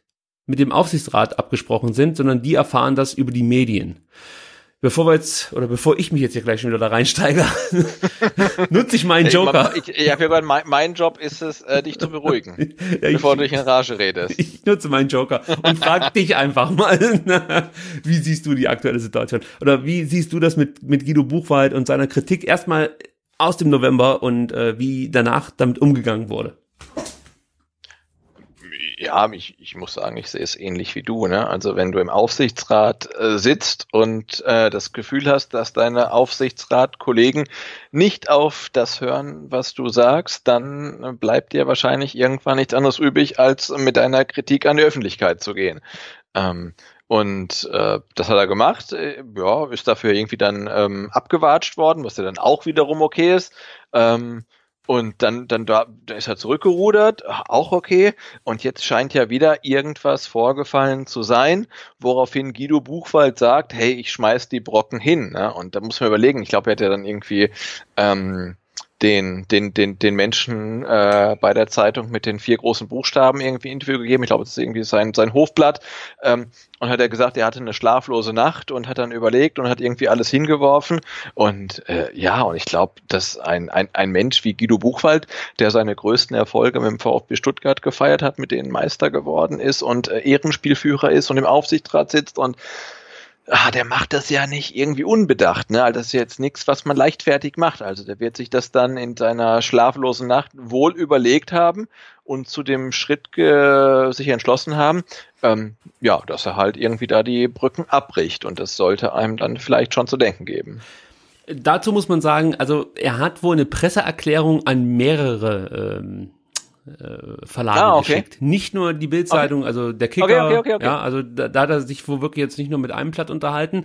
Und ihm wird ja oft auch so ein bisschen vorgeworfen, ja, Selbstdarsteller und er möchte sich jetzt da ein Stück weit profilieren und so. Wenn er das wirklich, also es kann natürlich trotzdem sein, dass er äh, das im Hinterkopf hat, aber wenn er wirklich sich da besonders in den Fokus rücken möchte, dann macht er das nicht mit einer schriftlichen Presseerklärung, sondern stellt sich da schön prominent vor die Kameras und lötet da mal ordentlich einen raus. Also ich verstehe die Skepsis von dem einen oder anderen, aber ich möchte mich jetzt mal wirklich auf das Inhaltliche hier äh, beschränken, was von Guido Buchwald kam. Und äh, man kann ja kurz mal verlesen, was er da so äh, äh, ja, rausgehauen hat. Er meinte, nach reiflicher Überlegung und einer Nacht ohne Schlaf habe ich entschieden, von meinen Ämtern als Aufsichtsrat des, der VfB Stuttgart AG und Botschafter des VfB Stuttgart e.V. mit, sofortig, mit sofortiger Wirkung zurückzutreten. Der VfB lag und liegt mir immer am Herzen und deshalb ist mir der Entschluss auch nicht leicht gefallen. So. Das sind so mal im Endeffekt die wichtigsten Zeilen aus seiner Presseerklärung. Er hat das ja natürlich noch ein bisschen begründet, warum er diesen Weg geht und meinte, erneute Vorwürfe oder ich muss, ich habe es jetzt hier beim Kicker rauskopiert, deswegen muss ich erst mal gucken, wie das hier äh, zusammensetzt. Seine Begründung, Doppelpunkt, erneute Vorwürfe, die nach dem Spiel am Sonntagabend im Aufsichtsrat aufkamen, zeigen mir, dass das Vertrauensverhältnis nachhaltig gestört ist und versucht wird, mir die Schuld, und das ist jetzt ganz interessant, mir die Schuld an der Situation, in der die Mannschaft steckt, in die Schuhe zu, zu schieben. Deshalb kann ich mein Amt auch nicht mehr konstruktiv ausüben, beziehungsweise so ausfüllen, wie ich mir das vorstelle. Die Situation lasse ihm nun keine andere Möglichkeit. Also nochmal, es gab wohl nach dem Spiel gegen Freiburg im VIP-Bereich äh, gab es wohl fast schon ein bisschen so eine Art Tumult, ja. Und in diesem Tumult wurde Guido Buchwald vorgeworfen, dass er für die aktuelle Situation der Mannschaft die Schuld trägt oder mit Schuld trägt. Da fragt man sich natürlich schon, äh, wie, wie was? Also wie kommt man denn auf sowas? In welcher Hinsicht soll denn Guido Buchwald Schuld an der aktuellen sportlichen Misere haben? Ich kann es mir einfach nicht erklären. Sebastian, hast du da eine Antwort drauf? Äh, nee, aber ich habe noch ein, äh, ein Zitat, ich glaube, es ist auch aus dem, aus dem Kick, aber ich habe es ähm, getwittert. Ähm, ich äh, lese kurz vor. Der Weltmeister von 1990 hat seinen sofortigen Rücktritt aus dem Stuttgarter Aufsichtsrat verkündet, nachdem er nach der Partie gegen Freiburg im VIP-Bereich des Stadions von einem Aufsichtsratskollegen verbal angegangen worden waren war massiv und in aller Öffentlichkeit. Also jetzt wissen wir nicht, wer der Kollege war. Ähm, aber ähm, also ich würde sagen, ähm, die Chaos-Tage in Cannstatt äh, sind hiermit eröffnet. Ne? Also das, ist so, ne? Also ja, es ist so. Aber ich also kann mir wenn, vorstellen, wenn einer das halt kommt. irgendwie keinen kein, kein Beitrag an der sportlichen Misere hat, ist es äh, Guido Buchwald, der ja, ich glaube, das steht auf seiner Visitenkarte, das Feigenblatt der sportlichen Kompetenz im Aufsichtsrat war, ähm, weil so bezeichnen ihn alle. Ne? Also ob er die jetzt hat, die sportliche Kompetenz, ist eigentlich auch egal, weil er wurde eh nicht gehört. Ähm, äh, und sei, seine Meinung hat anscheinend kein Gewicht. Äh, er wurde jetzt irgendwie von wem auch immer rausgebissen. Ähm, ja, und ähm, jetzt äh, weiß ich nicht. Also, aber ich würde sagen, damit hat's jetzt äh, irgendwie begonnen. Sieht so aus und äh, jetzt pass auf, jetzt bin ich natürlich, ich bin ja ein findiger Fuchs und bin auf die Suche gegangen, was kann da wohl passiert sein? Was ist denn wohl da los gewesen? Wie kann denn so eine, so eine Anschuldigung direkt nach diesem Spiel aufkommen? Ja, also das ist ja völlig absurd eigentlich. Und da bin ich fündig geworden. Oh, Was? jetzt bin ich gespannt. Was, was kommt direkt nach dem großen Supersonntagsspiel? Sky ah, du 90. meinst Thomas Berthold. Thomas Berthold bei Sky 90. Und jetzt, liebe Hörer und natürlich auch du, Sebastian, hör mal zu, was Thomas Berthold so zu sagen hat. Und ganz interessant ist dann die letzte Frage von Patrick Wasserzieher und die darauf folgende Antwort. Und jetzt vielleicht dann auch nochmal gedanklich sich vorstellen, ihr steht gerade alle zusammen in der VIP-Loge in ähm, der Mercedes-Benz Arena. Der VfB hat gerade unglücklich nur einen Punkt geholt gegen Freiburg. Und jetzt läuft das Sky 90 und Thomas Berthold haut mal folgenden raus. Ich hoffe, ich kriege das technisch jetzt realisiert. und den Herrn Dietz. So, Wenn du dir mal die operativen Menschen anschaust, die den Sport fahren, gibt es den Herrn Reschke und den Herrn Dietrich. Und sonst gibt es mal gar keinen. So, und da kann ich nur sagen, Fazit heute, das langt eben nicht. Zu wenig Fußballkompetenz. Was ist mit einem Buchwald zum Der Beispiel, Guido, der im Aufsicht ja, frag, doch, frag doch mal den Guido, den könnt ihr auch mal gerne hier einladen, ob der gefragt wurde, wenn hier Personalentscheidungen getroffen worden sind. Ja, wenn, wenn der was sagt, dann wird er aber zurückgepfiffen. So Ich glaube, ja der hat es dann eher aus der Zeitung erfahren. Dass das so? irgendeinen ehemaligen Spieler in ein Gremium reinsetzen, damit du da die öffentliche Meinung beruhigen kannst, der aber weder informiert wird, noch auch ein Veto einlegen kann, ja, das ist ja ein, ein Alibi für mich. Und so sieht's aus. Wissen Sie das aus Gesprächen mit ihm? Genau. So, ich glaube, das war relativ deutlich, was Thomas Berthold hier gesagt hat. Und der letzte, die letzte Frage ist für mich das Entscheidende. Ja, er sagt praktisch, das, was er hier gerade erzählt, wurde ihm eins zu eins so von Guido Buchwald wiedergegeben. Alles passiert am Aufsichtsrat vorbei. Sie werden nicht in die Entscheidungen mit eingebunden. Und wenn das wirklich so ist, ist das für mich einfach, äh, das ist, das ist für mich schon fast skandalös, muss ich ganz ehrlich sagen. Ich weiß nicht, wie du, wie, wie, wie nimmst du jetzt diese Aussagen von Bert heute auf? Mhm. Also er, erstmal nehme ich die Aussagen von ähm, Thomas Berthold mit einer gewissen Vorsicht auf, weil Ähm, ich glaube, dass er halt schon jemand ist, der halt auch das sagt, von dem er weiß, dass es halt relativ gut ankommt. Ähm, aber in dem Fall glaube ich ihm das, was er sagt. Ne? Aber äh, wie gesagt, also muss man halt mit, mit Vorsicht irgendwie auffassen. Äh, aber ja, äh, wie, wie du schon sagtest, ne? also das Interview von, von Guido Buchwald ähm, im, im November mit Sport 1 kann man halt entweder als äh, äh, Geltungssucht irgendwie interpretieren oder halt auch irgendwie so ein bisschen als Hilferuf, weil halt seine Stimme im Aufsichtsrat halt nicht gehört wird. Äh, und ja, wenn man sich so ein bisschen mit den Gremien beschäftigt und ähm, weiß, wie die strukturiert sind, dann verwundert einen das jetzt ja nicht wirklich, dass der ähm, Aufsichtsrat beim VfB vielleicht keine äh, wirkliche hierarchische Macht hat. Ja, und ich kann mir halt vorstellen, wenn du da wirklich in der VIP-Lounge stehst oder sitzt, wie auch immer, und dann hörst du sowas, dass dann der ein oder andere sagt, was erzähl ich denn da wieder für ein Scheiß, Guido? Oder so. Und dann eskaliert das relativ schnell, weil ja, absolut, jeder natürlich klar. so einen Hals hat. Und der Buchwald muss man auch mal ganz ehrlich sagen. Also wenn das wirklich alles so stimmt, und jetzt mal ganz, jetzt mal ganz ehrlich, was soll denn Guido Buchwald für ein Interesse haben, ja, nach der Korkut-Entlassung sich hinzustellen und zu sagen, ja, ich habe es im Fernsehen erfahren, dass Teil von Korkut entlassen wird. Er schadet doch nur den Verein. Ja, das bringt, das bringt ihm doch erstmal gar nichts, da äh, blöd rumzulügen. Dieses Interview, was er vor dem Frankfurt-Spiel gegeben hat, das, der weiß doch auch genau, was er mit, solche, mit solchen Interviews anrichtet. Das weiß er ganz genau, was, was das zur Folge hat. Und ich glaube wirklich, dass er das ein Stück weit versucht zu nutzen als Hilferuf klingt natürlich enorm dramatisch, aber wenn du dich halt intern überhaupt nicht mehr durchsetzen kannst und dann so eine Scheiße da äh, im Dezember rausgehauen wird mit ich entschuldige mich noch bei meinem Präsidenten und äh, hoffe, dass er mir meine Augen wieder küsst oder so ein Scheiß. Ey, das ist das, das geht überhaupt nicht mehr. Das ist für mich nicht mehr tragbar. Und wenn es wirklich so ist, dass ihr ständig Entscheidungen am Aufsichtsrat vorbeigetroffen werden, dass die das im Endeffekt vielleicht dann wirklich aus der Presse erfahren, ja, dann da muss da schleunigst was passieren. Ich verstehe ja, ja, dass Guido Buchwald jetzt nicht im Entscheidungsprozess mit eingebunden wird, ob man Alexander Esswein verpflichtet oder nicht. Dafür habe ich großes Verständnis.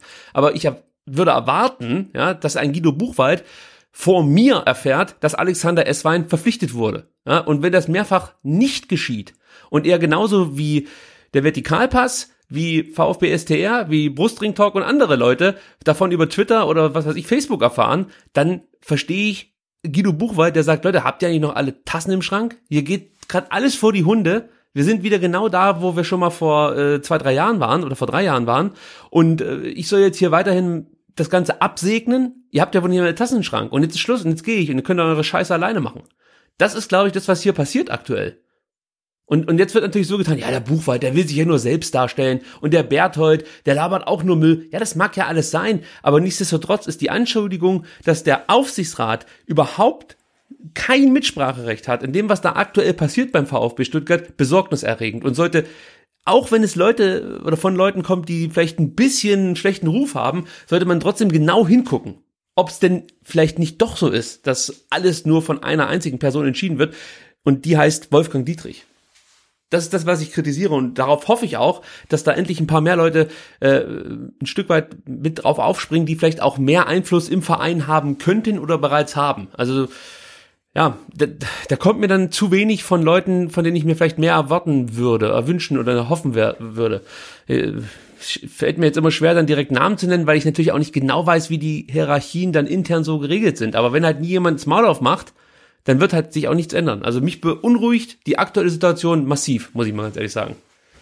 Ja, absolut. Ich meine, wenn, wenn, wenn jemand wie äh, Guido Buchwald nach kurzer Bedenkzeit die Brocken hinschmeißt, dann muss einen das beunruhigen, weil man, man kann ja jetzt von seiner Funktion im Aufsichtsrat halten, was man möchte, aber äh, er, er ist halt äh, VfB durch und durch, ne? Und wenn der halt sagt, hey, äh, ihr könnt mich mal, ich bin raus, äh, dann, dann ist da halt irgendwas vorgefallen, ähm, das halt so gravierend war, dass er halt seinen Herzensverein ähm, ja, ihm den, den Rücken kehrt, ne? Und das ist ähm, gravierend.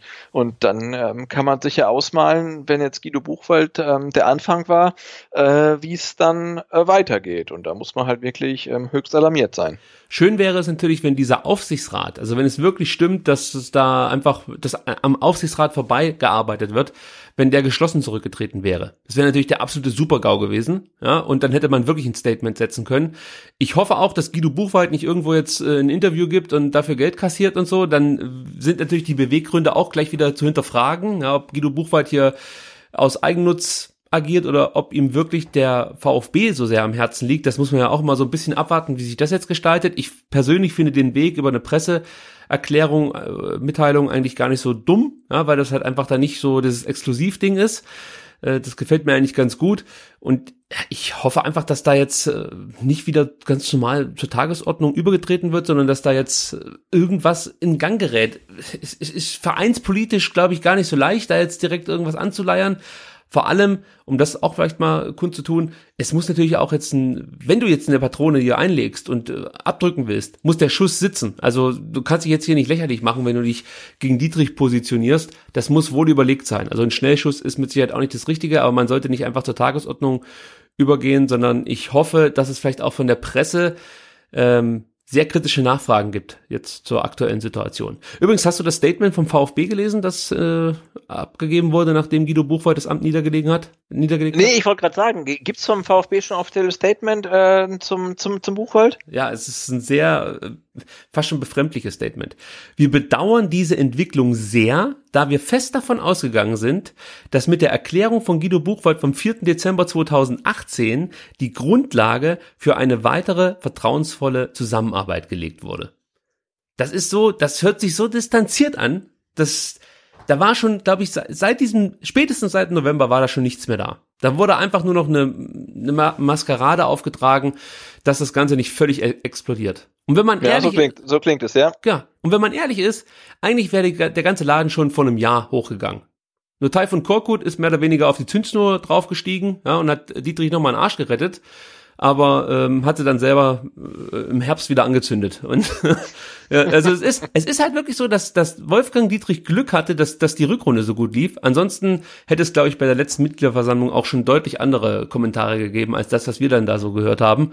Ähm, also da hat er wirklich Glück gehabt und wie gesagt, das sollte man nicht vergessen. Diese Negativspirale, äh, die kann man eigentlich schon seit ja, August 2017 sich anschauen und äh, es gab dann mal so einen kleinen Aufschwung unter Typhoon Korkut, aber das war nur Augenwischerei. Das war wie so ein, so ein kleiner Peak vor dem absoluten Crash und ich glaube, da befinden wir uns aktuell. Es geht ganz, ganz steil bergab und äh, da absolut auf, ohne, ohne äh, Rücksicht auf irgendwelche Verluste wird hier das Programm von Wolfgang Dietrich durchgedrückt. Und ich bin gespannt, wo das dann am, am Ende wirklich ja, uns hinführt. Es, es macht mir wirklich große Sorgen. Also es ist, es ist sehr bedenklich. Ich weiß nicht, hast du die letzte Rasenfunk, äh, den Kurzpass gehört über ähm, Kaiserslautern? Ja, ja, ja. Ich habe es gehört und dachte, hey, äh, äh, Tausch, Tausch, äh, ähm, v, äh, ähm, erster FCK gegen VfB aus und äh, das passt halt, ne? Ja. Also ja, es geht ja gerade auch so um diese ähm, äh, um, um Menschen, denen der VfB echt eine Herzensangelegenheit äh, war, die, ähm, weiß ich nicht, Treffen mit ihrer Familie abgesagt haben, um zum Spiel zu gehen und jetzt halt sagen, ähm, na, nee, also ach, hat der VfB gespielt, er verloren, naja, naja, auch egal, ne? Also man, man, man wird ja immer, ähm, ja, es, es wird ja immer belangloser, ne? Man, man, man verliert die, die, die Bindung. Ähm, emotional ähm, steckt man halt viel weniger drin. Also wenn, wenn man, ich habe mir auch überlegt, ne, jetzt in der, in der Aufstiegssaison oder in der ersten Bundesliga-Saison, da war, da war halt der Trainer da, wo man dachte irgendwie, hey, wenn der geht, das wäre verheerend. Da waren so viele Spieler, wo man dachte, oh, ich möchte nicht, dass die den VfB verlassen. Und jetzt stand gestern, also wer ist denn da auf der Bank oder auf dem Platz, wo man sagt, den würde ich vermissen? Und ich muss ganz ehrlich sagen, äh, bei mir ist es halt fast niemand. Ne? Also ich glaube, ich würde äh, äh, Santi Askasiba vermissen, aber ich glaube, das ist echt fast der einzige halt. Ne? Also das ist äh, verheerend. Also man verliert die emotionale Bindung und man weiß genau, ähm, man ist nicht der Einzige. Ja, auch, auch andersrum. Wer von den Jungs, die da momentan auf dem Platz stehen, wer von den äh, Männern, die momentan wichtige Ämter innehaben beim VfB, würden denn den VfB vermissen, wenn sie da nicht mehr arbeiten dürften? Ja, also für die meisten ist doch der VfB aktuell irgendwie so eine Art Strohhalm, an den sie sich klammern. Sei es Markus Weinziel, der seine Trainerkarriere wieder in Gang bringen möchte, ja. Für ihn ist der VfB mit Sicherheit nicht so gedanklich die letzte Station seiner Karriere, sondern eher die Möglichkeit gewesen, jetzt wieder aufs Trainerkarussell mit aufzusteigen. Es gibt diverse Spieler, die einfach froh sind, dass sie nochmal richtig abkassieren können. Ähm, ja, auch bei Michael Reschke glaube ich jetzt nicht, dass er den VfB Stuttgart. Ich glaube, dass er diese Aufgabe sehr reizvoll findet und auch alles gibt, aber nicht, weil der VfB ihm so unglaublich wichtig ist, sondern weil seine Reputation dranhängt und sein ganz persönlicher Erfolg. Und bei Dietrich, brauchen wir überhaupt nicht weiterreden, der Typ, der gibt einen Fick auf den VfB. Das ist dem scheißegal. Es geht nur um seine Ego-Show. Ah, nee, Ich- ich- ich ah, ich weiß ab. nicht, da, da, da, da, da, nee, da muss ich, da muss ich, da muss ich insistieren. Okay? Also, nee, ich glaube, ich glaube echt, also, da, da, also meine ganz persönliche Meinung ist, ich glaube, dass Wolfgang Dietrich eine Menge am VfB liegt und dass er auch das tut, von dem er denkt, dass es dem VfB gut tut. Ich glaube halt nicht, dass das, was er macht, gut für den VfB ist. Ähm, aber ich nehme ihm halt ab, dass er ähm, äh, für den VfB ähm, Lebt. brennt, glüht, Oder was brennt, weiß ja. ich, äh, lebt. Ne? Ähm, Aber wieso, also wieso, wieso greift er denn nicht zurück auf die Ressourcen, die er ja hat? Ich, da sind wir wieder bei so einem Thema wie Aufsichtsrat. Ich meine, wenn ich keine sportliche Kompetenz habe und auch, sag ich mal so, prinzipiell, sag ich mal jetzt nicht der mega Auskenner bin in dieser Szene, dann kann ich doch froh sein, wenn ich da Leute sitzen habe, die mich mit Rat und Tat beraten und, und äh, einfach auch helfen in meinen Entscheidungsfindungen. Ja, ich glaube halt, dass er halt, ne, ähm, glaubt, dass, dass er halt weiß, äh, was für den Club am besten ist und dass alle anderen halt ähm, Vollidioten sind. Und Ja. deswegen macht er das, was er für richtig hält. Ähm, aber wie gesagt, ich glaube halt, dass er wirklich denkt, dass das gut ist. Äh, aber es ist halt nicht gut, ne? Ähm, und der, das wird sich nicht ändern lassen. Äh, aber ich, ich glaube jetzt nicht, dass er äh, bewusst dem VfB schaden möchte. Und ich glaube auch nicht, dass Michael Reschke irgendwie von den Bayern eingeschleust ist und dem VfB schaden will. Also ich glaube schon. Nein, nein, nein, nein, klar, Spaß. Aber ich, ich, glaube halt, schon alle, die da halt, die da halt für bezahlt werden, für den VfB zu arbeiten, auch ihr, ihr Bestes tun äh, für den VfB. Ähm, aber es ist halt nicht das Beste halt. Ne? Das ist halt irgendwie so das Problem. Das hört sich an wie so ein irrer Diktator. Wenn du vom Wolfgang Dietrich sprichst, er möchte eigentlich nur das Beste, aber er ist der Meinung, er weiß halt alles schon besser als alle anderen. Und Ja, aber so einfach ja halt, ne? Also- ja. Aber es ist halt, es ist halt fatal, was da aktuell passiert. Ich meine, so viele Entscheidungen, die er dann offensichtlich im Alleingang getroffen hat, äh, haben halt zur aktuellen sehr schwierigen sportlichen Situation beigetragen. Und diese schwierige sportliche Situation wird definitiv in eine, in einer sehr schwierigen finanziellen Situation resultieren, wenn das weiter so geht. Weil das muss halt jedem klar sein. Das ganze Geld, was du jetzt ausgegeben hast, das ist weg. Das kommt auch nicht wieder. Und wir werden das auch nicht durch Spielerverkäufe irgendwie wieder generieren oder sowas, weil die Jungs, die bislang verpflichtet wurden, werden sehr wahrscheinlich jetzt nicht unbedingt mega Ablösesummen dann am Ende ausspucken. Also momentan sieht's nicht danach aus. Man möchte es nicht ausschließen, aber die Tendenz zeigt eher ähm, dahin, dass wir eher Verlust machen. Dazu kommen natürlich Ja, noch gut, meine, das, das ist ja das Ding, ne? Also du hast wahrscheinlich ähm, die, die, die Ausgliederungsmillionen ähm, jetzt rausgehauen, ne? Du hast Ja. irgendwie 41 Millionen, du hast irgendwie ein Transferdefizit von 30 Millionen, hast irgendwie noch ein paar Millionen halt irgendwelche äh, Trainingsplätze investiert, also das, das, das Geld ist weg. Und dafür hast du halt einen Pablo Maffeo, der aussortiert ist, du hast einen Sosa, der nicht im Kader ist, ähm, du hast ein Gehalt vom Holger Bartstuber, der auf der Bank sitzt. Und dann fragt man sich natürlich schon, möchten wir jetzt, dass ähm, mit Michael Reschke die 35 Millionen, die dann aus München für Benjamin Pavard überwiesen äh, werden, auch irgendwie ausgibt? Und ja, das muss man sich dann halt wirklich fragen. Ähm, noch eins abschließend zur Vereinspolitik. Bernd Wahler, unser ehemaliger Präsident, hat sich ja letzte Woche auch mal zu Wort gemeldet. Endlich mit neuer Frisur. Übrigens, wirklich, wenn jemand noch Tipps braucht für Fasching, einfach mal die Bilder von Bernd Wahler googeln. Also hervorragend. Also ich glaube, ich bin, ich bin, glaube ich, wahrscheinlich 20 Jahre jünger als Bernd Wahler und habe doppelt so viel graue Haare. es ist wirklich einfach nur schön. Äh, Und auch hier, ich habe mich das damals als Kind schon gefragt. Ich meine, das gibt's ja heutzutage gar nicht mehr so sehr. Aber früher, als ich so acht, neun Jahre alt war, hat man ganz häufig Omas mit so lilanen Haaren gesehen. da habe ich immer gedacht, sag mal, wer macht denn sowas? Das, also da muss doch sich jemand irgendwie einen Spaß erlauben bei irgendwelchen Friseuren, dass die so sagen, komm, dir machen wir die Haare lila. Das findet die super. Und bei Bernd Wahler muss es ähnlich gelaufen sein. Das sieht wirklich Ja, aber wenn du mit, mit, mit, äh, mit, mit, mit Startups aus Israel irgendwie handelst, dann kannst du nicht mit grauen Haaren kommen. Ne? Das Stimmt. geht Da nicht. muss schon die Skinny Jeans sein und dann, weiß ich nicht, was das für eine Genau. Farbe ist. Skinny Jeans und lila Haare. Aber, ja, was optisch nicht so richtig hinhaut, war inhaltlich dafür umso treffender. Denn Bernd Wahler sagte einen Satz, den ich so eins zu eins unterschreiben würde, äh, in Bezug auf, der, auf die aktuelle Situation beim VfB. Das ist wie ein Geschwür, es geht immer wieder in die richtige Richtung, aber es wird nie zu Ende geführt. Und im Endeffekt ist das, glaube ich, eine sehr gute Erklärung für ja, das immer wieder wiederkehrende Problem beim VfB Stuttgart, nämlich diese ja, Berg- und Talfahrt letzten Endes, die dann meistens eher im Tal endet als auf dem Berg oben. Ähm, ich glaube, der Satz war gar nicht so dumm von Bernd Wahler.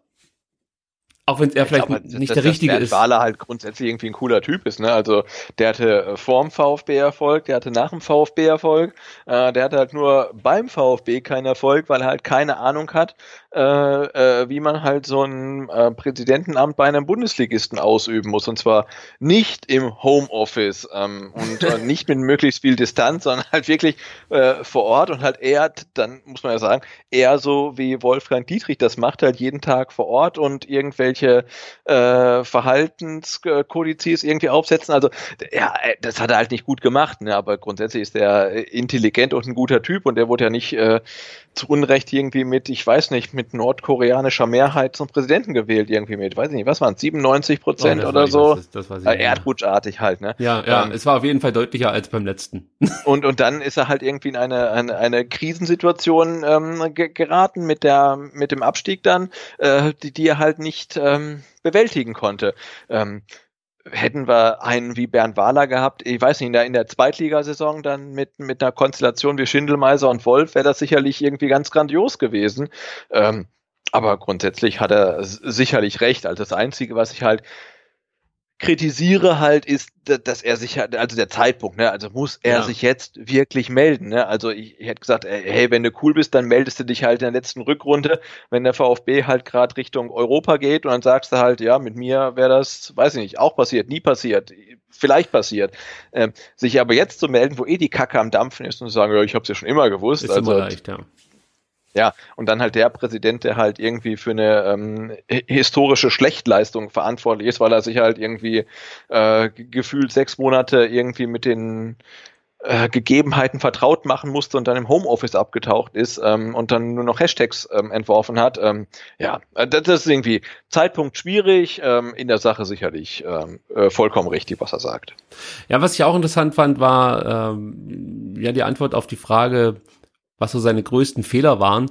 Äh, da meinte er, dass er nicht lang genug an Thomas Schneider festgehalten habe und auch Freddy Bobic hätte er, glaube ich, wenn ich das richtig verstanden habe, gerne länger beschäftigt. So habe ich das jedenfalls verstanden. Natürlich kann man das jetzt immer auch wieder leicht sagen. Bobic, der äh, mit Hübner zusammen in Frankfurt gute Arbeit macht. Ja, vielleicht lag es auch wirklich daran, dass er beim VfB deswegen eher unglücklich agierte, weil er zu viel zu tun hatte. Das hat er immer so gesagt, aber ich, ich kann es halt überhaupt nicht beurteilen. Ich glaube immer noch, dass Bobic momentan wirklich von von von einem äh, Glücksfass ins nächste hüpft und irgendwann ist ist dann wieder mal der richtige Bobic dabei. Aber sei es drum. Trotzdem, ähm, ja, ich habe es ja gesagt, ich möchte das jetzt abschließen hier mal mit der Vereinspolitik-Geschichte, weil man fischt natürlich auch viel im, in, in unbekannten Gewässern, weil man einfach zu wenig Einblick hat. So geht es mir jedenfalls. Also es, man hört zwar immer hier und da was, aber da muss ich ja manchmal mein Dietrich-Soundboard hier wieder anschmeißen. Hatte ich mal so, äh, das, das muss ich jetzt noch schnell raus. Und so viel Zeit muss sein. Es gab mal eine schöne Aussage von Wolfgang Dietrich zum Thema, äh, was Leute so hören. Jetzt habe ich bestimmt das Falsche. Die kann ich nachher erzählen. Ah, nee, siehst du? So, das war's, glaube ich. Das war's jetzt. Okay, was, was Sie hören. So, es war immer seine Aussage, wenn jemand gesagt hat, man hört so über das und das, hat er immer gesagt, ah, was sie hören und so. Äh, sei es drum. Ja, also das Vereinspolitische sei hiermit abgehandelt. Äh, vielleicht noch eins, ich würde es gut finden, wenn diese Dietrich-Rausrufe die ich sehr, sehr gut finde natürlich und äh, auch unterstützenswert finde. Aber wenn der andere oder andere, der jetzt vielleicht gerade auf der Haupttribüne oder auf der Gegentribüne da mitruft, wenn der sich vielleicht mal ganz kurz Gedanken dazu machen würde, dass es jetzt wirklich nicht darum geht, Dietrich rauszurufen, weil die sportliche Leistung aktuell so schlecht ist, sondern weil es darüber hinaus so viele andere Gründe gibt, Dietrich rauszurufen. Und die gab es übrigens auch schon nach dem 34. Spieltag und nach einem phänomenalen 4 zu 1 in München. Nur damals äh, wurden mehrere Leute, ja, unter anderem der Ron, dem man natürlich kennt, Brustring 1893, Block aus Cannstatt. Wir haben uns ja danach auf den Parkplatz gestellt. Wir wurden komisch beäugt, weil wir das Ganze sehr, sehr negativ gesehen haben, was uns da vorgetragen wurde. Äh, wie du schon richtig gesagt hast, im Moment des Niedergangs ist es immer leicht, mit dem Finger auf jemanden zu zeigen, aber man sollte sich darüber Gedanken machen, dass es, äh, also der Ursprung, ja, dieser Dietrich Raus, ich nenne es mal Kampagne, der hat jetzt relativ wenig mit der aktuellen Situation zu tun. Das ist im Endeffekt nur das, was wir alle befürchtet haben, als wir schon vor im Endeffekt mehreren Monaten äh, den Zeigefinger gehoben haben, ohne jetzt oberlehrerhaft rüberkommen zu wollen. Aber es, es gab schon ein paar Zeichen, wo man merkte, dass Dietrich vielleicht nicht der richtige Mann ist hier für den VfB Stuttgart. Und das ist jetzt meine ganz persönliche Meinung, die möchte ich dem Sebastian jetzt hier nicht gerade aufdrücken oder so. Der kann natürlich eine ganz andere haben. Sebastian, möchtest du noch was hinzufügen? Möchtest du, möchtest du dich noch distanzieren von diesen Äußerungen? Äh, ja, also distanzieren nicht unbedingt, ähm, aber so mit Blick auf die Tabelle, wir sind jetzt ähm, 16. Äh, wir haben sieben Punkte Rückstand auf Fortuna Düsseldorf als ähm, Aufsteiger und wir haben genau ähm, ein Spiel Vorsprung auf Nürnberg ähm, als Aufsteiger und äh, ja, wenn ich so überlege, was man uns bei der Ausgliederung versprochen hat, erstes Tabellendrittel und ähm, goldene Zukunft, ähm, dann ist das nicht unbedingt das, äh, was ich mir erhofft hatte. Ja, so geht's den meisten und wir wünschen uns natürlich, dass wir alle Unrecht haben und am Ende der VfB von Wolfgang Dietrich in eine glorreiche Zukunft geführt wird. Es fällt mir nur relativ schwer, äh, meine, meine Worte jetzt ernsthaft zu glauben. Gut, äh, ich denke mal, wir haben das ganze Thema hier ausreichend behandelt, abgearbeitet. Ich habe auch sonst nichts Weltbewegendes mehr auf meinem Zettel stehen. Es gab keine weiteren Zu- und Abgänge, kann man natürlich jetzt noch drüber diskutieren, müssen wir aber nicht, da es äh, genügend andere Themen gab, die jetzt hier schon ihren Platz zurecht gefunden haben. Es ist auch inzwischen schon spät, aber es hat mir wieder sehr, sehr großen Spaß gemacht, lieber Sebastian. Äh, ich hoffe, dir ging es ähnlich. Äh, absolut. Ich habe noch eine Frage. Ähm, äh, am nächsten Spieltag, wir spielen äh, wieder äh, Sonntagabend, machen einen Abschluss in Düsseldorf, mhm. aber Hannover spielt gegen Nürnberg oder Nürnberg gegen Hannover. Ich weiß gar nicht, wer Heimrecht hat. Die spielen ähm, in Hannover. In Hannover, also Hannover gegen Nürnberg. Ähm, Nein, Quatsch, ist andersrum. Entschuldigung. Äh, warte, warte, warte. In Nürnberg. Ich glaube in Nürnberg. ja, das, das Blöde ist nämlich, Nürnberg und Hannover hatten beide ein Heimspiel an diesem Spieltag, deswegen war ich mir sicher. Ah. So, jetzt pass auf, jetzt wird spannend und ich kann dir sagen, es ist tatsächlich in Hannover. 15.30 Hannover, Nürnberg. Also in Hannover. Ähm, Hannover gegen Nürnberg, 18. gegen 17 ähm, Hannover 11 Punkte gegen Nürnberg 12 Punkte, wir haben 15 Punkte. Ähm, was ist dein Wunschergebnis? 1-1. Also ein Unentschieden. Ich hätte auch gesagt Unentschieden. Ja. Unentschieden, das ja. kam so richtig weiter. Ich bin, ich bin auch für Unentschieden, weil es gibt, gibt keinen von den beiden Teams irgendwie einen Boost, ähm, irgendwie so einen Jumpstart, irgendwie ähm, eine Serie zu starten. Ähm, keins von den beiden Teams überholt uns. Also ich wäre auch für einen Unentschieden besten halt irgendwie so ein ganz trostloses 0-0. So, also die Leitung lässt jetzt zu wünschen Haben übrig. Wir, wir kriegen es aber noch irgendwie nach Hause, glaube ich. Okay, okay. Ja, macht ja nichts. Wir haben es ja jetzt auch soweit schon durchgebracht. Ähm, ja, ganz wichtig für euch, solltet ihr irgendwelche Themenvorschläge haben, beziehungsweise eure Meinung gerne kundtun wollen, dann könnt ihr das tun auf VfBSTR. Äh, schreibt da einfach, wie ihr die aktuelle Situation seht rund um Buchwald, Dietrich, natürlich die Mannschaft an sich und äh, ja, welche Chancen ihr dem VfB im Abstiegskampf zubilligt. Also das würde mich und dem äh, und den Sebastian auch sehr sehr interessieren. Was ich auch gesehen habe, was ich schön fand vom Vertikalpass, dass der Sebastian einfach mal bei äh, Instagram gefragt hat, was habt ihr denn für Fragen? Ich glaube, das müssen wir nächste Woche mal mit einbringen hier in diese Sendung. Das habe ich jetzt so ein bisschen vernachlässigt. Habe ich erst kurz vor Sendungsstart gesehen, leider Gottes, aber das fand ich eine gute Idee. Vielleicht können wir das noch ein bisschen forcieren, das würde mir gefallen. Ansonsten bin ich glaube ich soweit durch. Bedanke ja, mich habe ich hab, ja? äh, genau, ich habe nämlich gesehen, ähm, ich dachte irgendwie, hey, da antwortet niemand auf die Frage und habe ich irgendwie auch kurz vor Sendung gesehen, oh, okay, da gibt's irgendwie äh, relativ viele Fragen, ähm, die irgendwie im Instagram ähm, so. Ähm, aber wir machen das nächste Woche wieder und dann ähm, bringen wir die Fragen auch hier in den Podcast Fall. Nächste Woche wird es definitiv fester Bestandteil dieser Ausgabe werden, der äh, dann anstehenden. Ja, also ihr hört selber, Sebastians Leitung oder meine, das wird sich noch herausstellen. Macht momentan schlapp. Danke fürs Zuhören. Es ist wie beim VfB. Es ist einfach, äh, am Ende ist die Luft raus, muss man sagen. Und, äh, aber wir versuchen uns auch zu steigern, dann äh, nächsten Montag. Sebastian, vielen Dank und äh, ja, an euch danke fürs Zuhören. Bis nächste Woche. Ciao. Woche. Ciao.